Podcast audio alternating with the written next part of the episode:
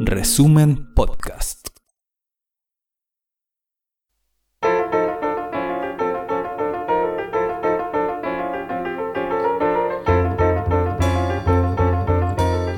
Resumen.cl presenta La crónica de Ruperto Concha. El 17 de septiembre, la Constitución de los Estados Unidos cumplió 235 años. El documento original, escrito en 1787, con pluma de pavo y tinta negra sobre hojas de pergamino, consta de solo cuatro páginas y 4.543 palabras, incluyendo las firmas de 39 representantes de los 13 estados que ya no querían saber nada ni de reyes ni de reinas. En sus primeros tres artículos establece bien claro la división del poder político en tres partes independientes entre sí, pero con atribuciones de poder sobre las otras dos. Primero, el poder legislativo, encargado de redactar las leyes federales. Segundo, el ejecutivo, encomendado al presidente de la federación. Y tercero, el judicial, formado por la Corte Suprema y los tribunales federales de justicia. En los siguientes tres artículos establece las bases del gobierno en cada uno de los estados federados y su relación con el gobierno central. Y de inmediato estableció también el procedimiento para efectuar enmiendas o reformas constitucionales. Desde que la Constitución entró en vigor en 1789, se han aplicado 27 reformas o enmiendas constitucionales. Las primeras 10 generaron un código de derecho de los ciudadanos que establece los procedimientos judiciales y los límites del poder del gobierno sobre las personas de la nación. Fruto de un entendimiento entre antiguas colonias británicas diversas, muy diversas unas de otras, todas cristianas, pero a menudo conflictivas entre sí, y pobladas por colonos bastante brutales, endurecidos y ambiciosos. Esa constitución fue una obra maestra surgida de la necesidad de la desconfianza mutua y de la habilidad negociadora de líderes que estaban resueltos a conseguir un sistema donde pudieran competir unos con otros, a veces con ferocidad, pero siempre dentro de unas bien claras reglas del juego. Todos tenían muy claro que hacer fracasar la constitución habría sido estúpidamente suicida.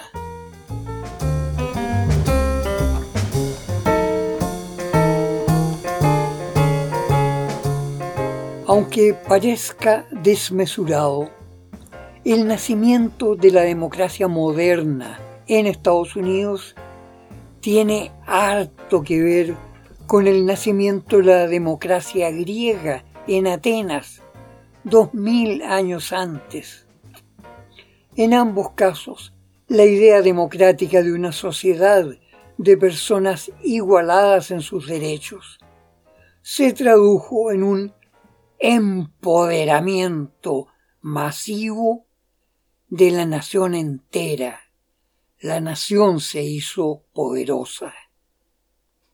Atenas se convirtió rápidamente en una potencia imperial que mandó al traste la filosofía política.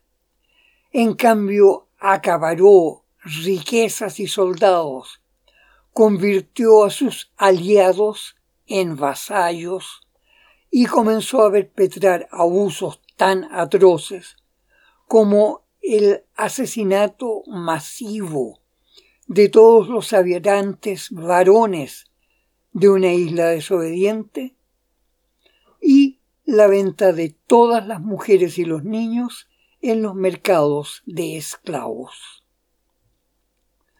Su poderío al fin la llevó a extremos y al enfrentamiento con una alianza rebelde de otros estados griegos encabezados por Esparta. Atenas fue vencida y con ello la preponderancia política, económica y militar de Atenas se derrumbó para siempre, tanto en Grecia como en el resto del mundo.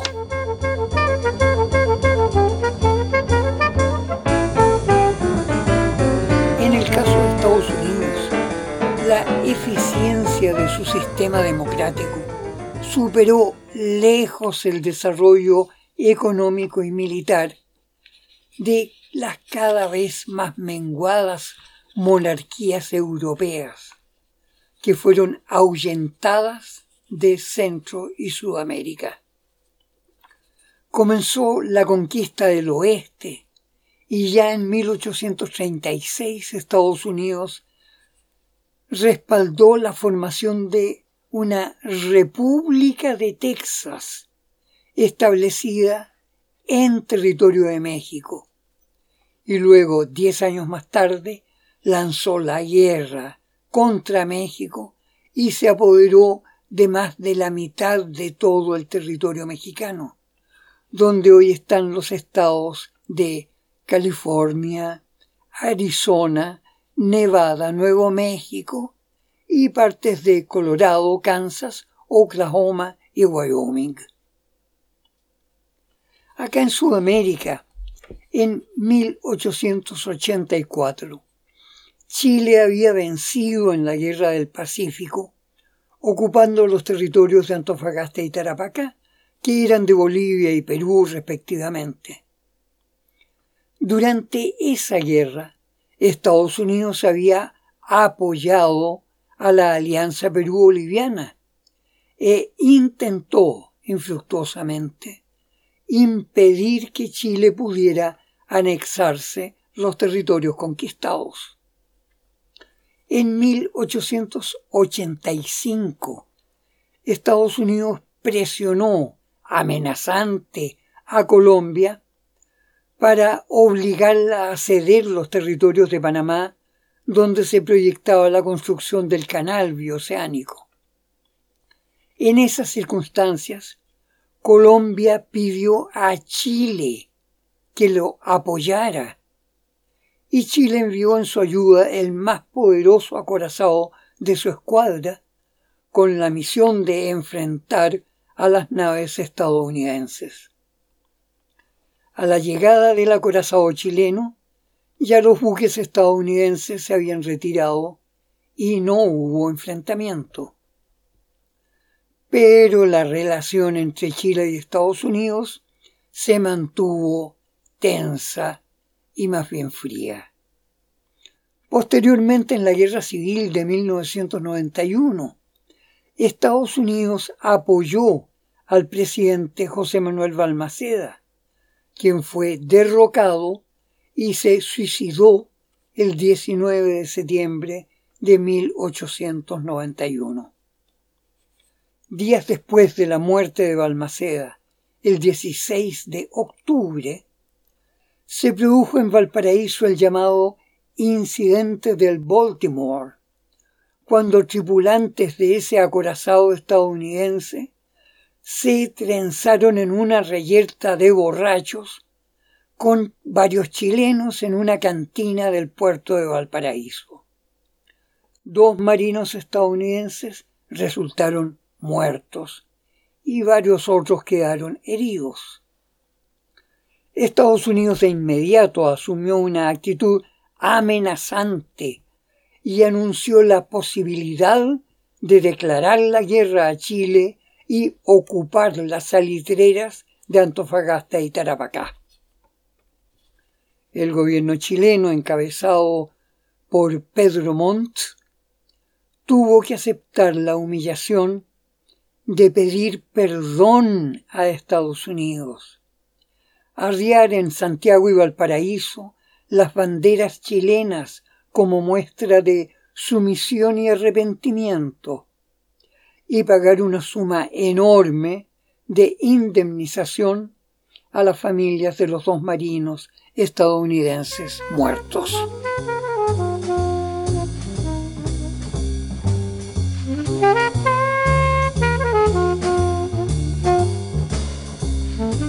La exhibición de arrogante prepotencia, sumada al logro de ganancias financieras, era ya el tono normal entre las potencias y su trato con los países más débiles y pobres, que por su parte exhibían una resignada aceptación de una realidad que les parecía inevitable.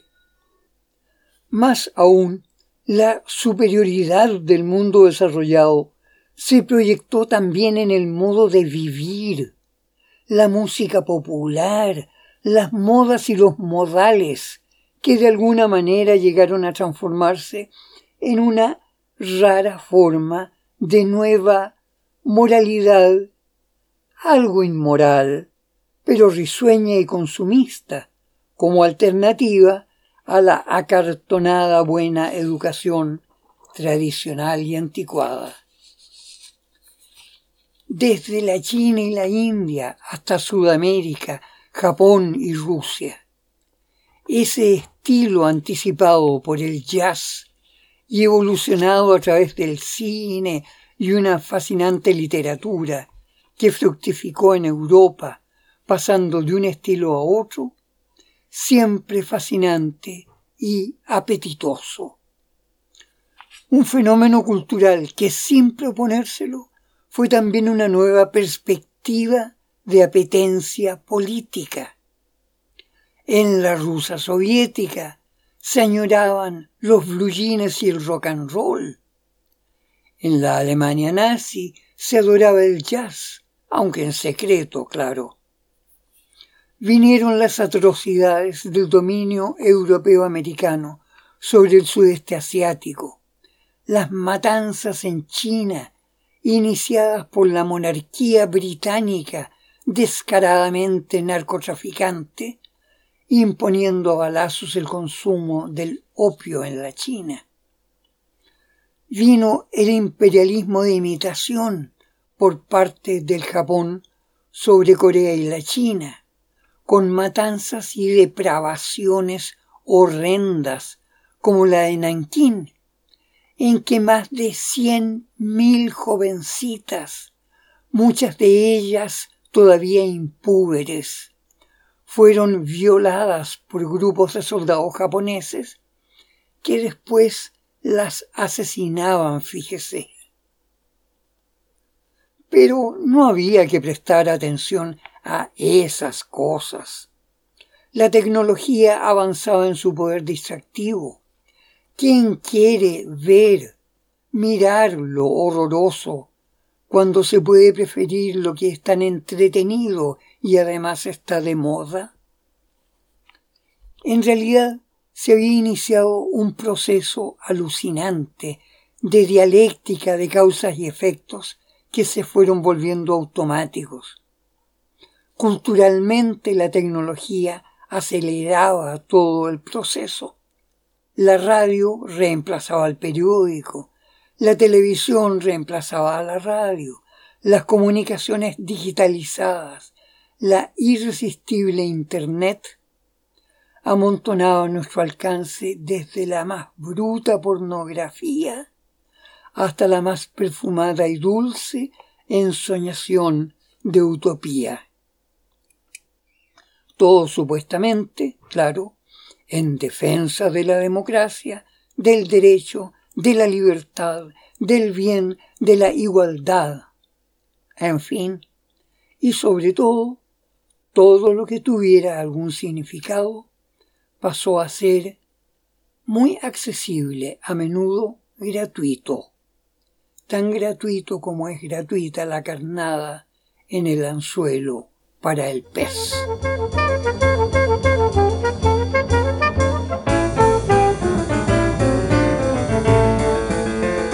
Estados Unidos ya no tenía posibilidad alguna de librarse de ser el imperio supremo tras la desintegración de la Unión Soviética. El japonesito yanquificado Francis Fukuyama publicó su folleto El fin de la historia y el último hombre. Ganó millones de dólares con eso y hasta creyeron que había hablado en serio. Y el final del siglo XX quedó marcado por la tesis imperial estadounidense que implicaba una guerra perpetua para sustentar la paz duradera. Y claro, aceptando las monarquías asesinas en el mundo árabe, hasta que todos esos musulmanes incultos aprendieran a ser buenos cristianos y gastar su dinero en compras civilizadas. Pero fue entonces que se produjo un cambio inesperado. Estados Unidos, junto a varios países europeos, comenzó a abandonar a gran velocidad su industrialización, es decir, su economía basada en la producción de bienes.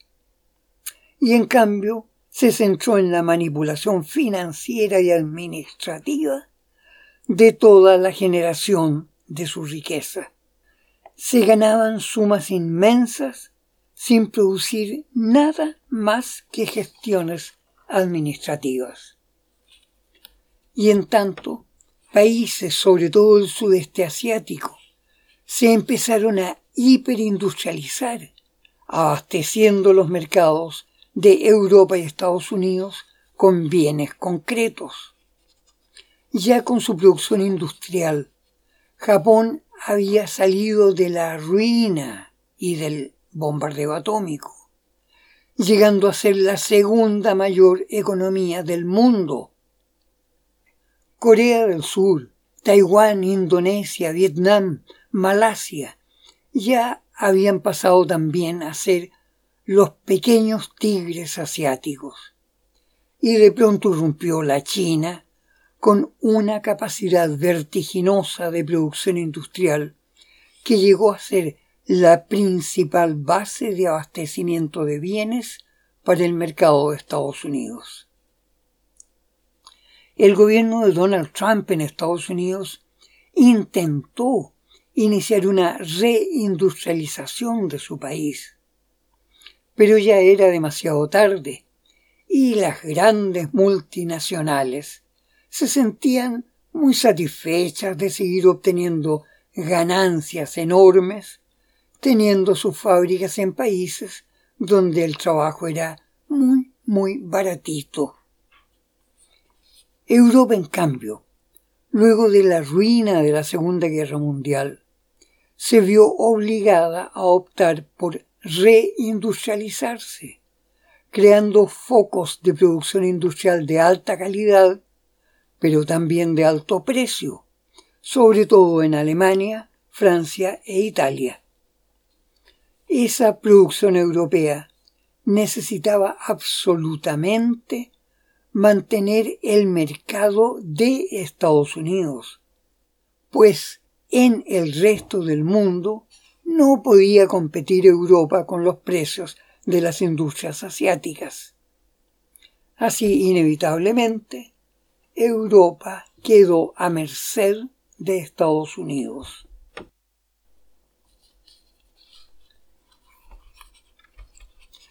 Alemania especialmente logró elevar su capacidad de producción industrial hasta ser competitiva con las industrias de Asia.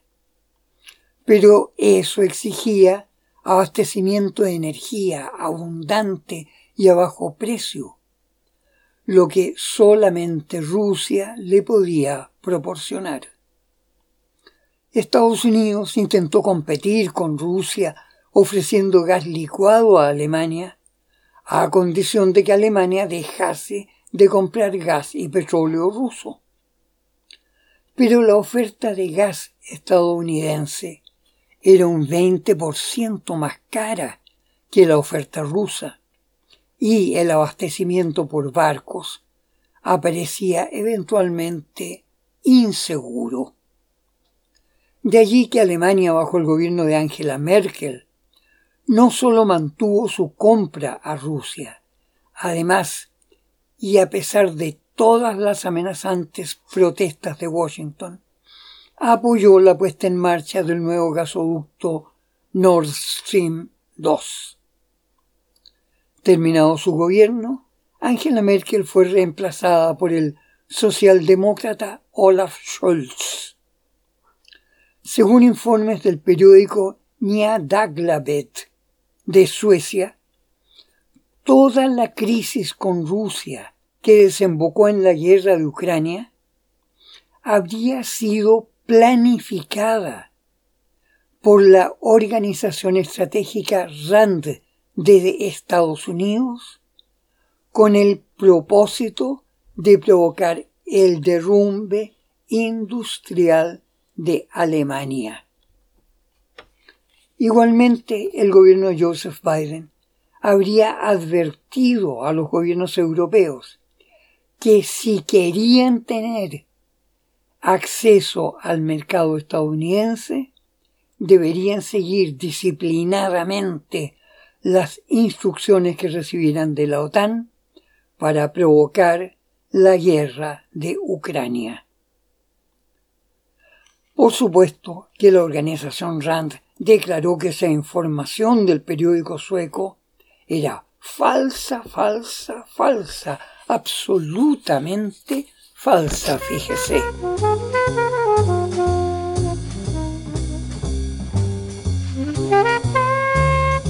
Provocada la guerra improvocada en Ucrania, la semana pasada Rusia admitió haberse replegado en algunas posiciones ante un ataque muy intenso y multitudinario del ejército ucraniano.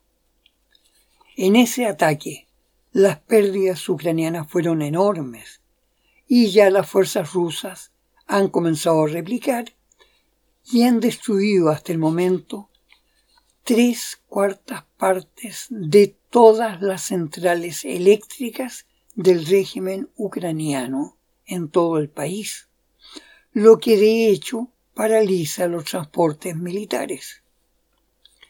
Asimismo, ante las especulaciones de que Rusia pudiera lanzar misiles con cargas atómicas contra Ucrania, el portavoz militar de Moscú reiteró que su gobierno ha advertido que sólo utilizará su formidable armamento nuclear en forma defensiva si la OTAN interviene atacando al territorio ruso. Eso sería de hecho el comienzo de la Tercera Guerra Mundial, en la que ya en las primeras horas de acción, tres cuartas partes de toda la población de Estados Unidos habría muerto y a los rusos les habría pasado lo mismo. Según los altos mandos del ejército ruso, la guerra de Ucrania no podrá prolongarse más allá de tres o cuatro meses más. Y por supuesto terminará con el derrumbe del gobierno de Volodymyr Zelensky y posiblemente con la desintegración total del actual territorio ucraniano.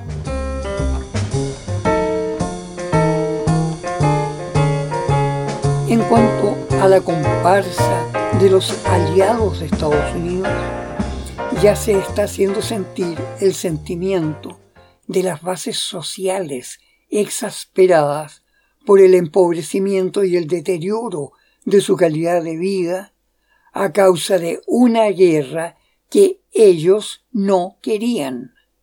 En Suecia, el gobierno socialdemócrata que durante más de 20 años se mantenía en el poder, ahora fue derrotado por la derecha que al menos se había mostrado sincera y no tan servil hacia Estados Unidos.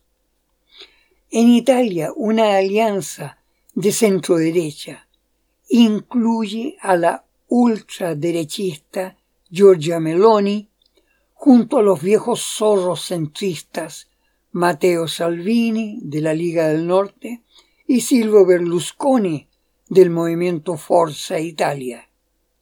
Y estos aliados no ocultan sus ganas de hacer las paces con Rusia y mandar al demontre al ucraniano Zelensky. El presidente de Francia, Emmanuel Macron, insiste en que todavía es posible una negociación de paz con Rusia y trata de acallar a Polonia, que a su vez está enfurecida contra Alemania. Todo hace prever que en este invierno, en la pobreza y la incertidumbre, las naciones de la Unión Europea comenzarán a reaccionar contra la estrategia de las brutales sanciones antirrusas que han traído en realidad sufrimiento sobre Europa. Estados Unidos está en peligro de quedarse solo.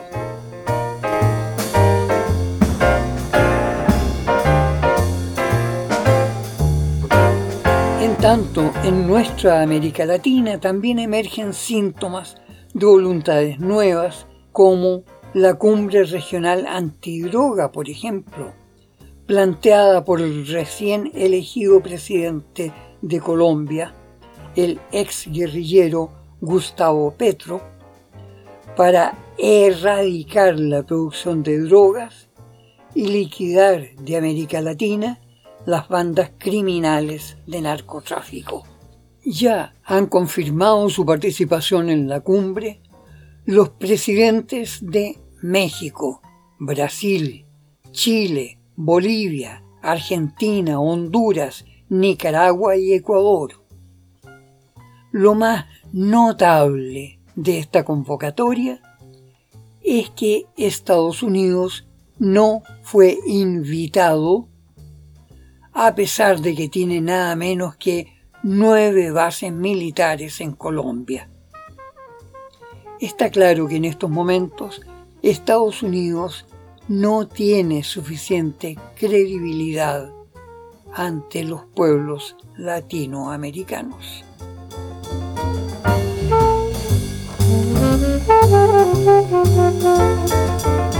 Así pues, vemos que se nos vienen encima muchos cambios justo ahora cuando hay tanta gente asustada que lo que quiere es que no cambie nada.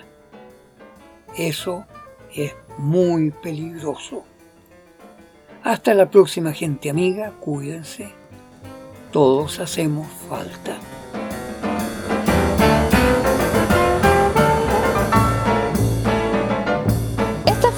Crónica de Ruperto Concha de esta semana. Revisa más contenido en nuestro sitio resumen.cl y síguenos en redes sociales.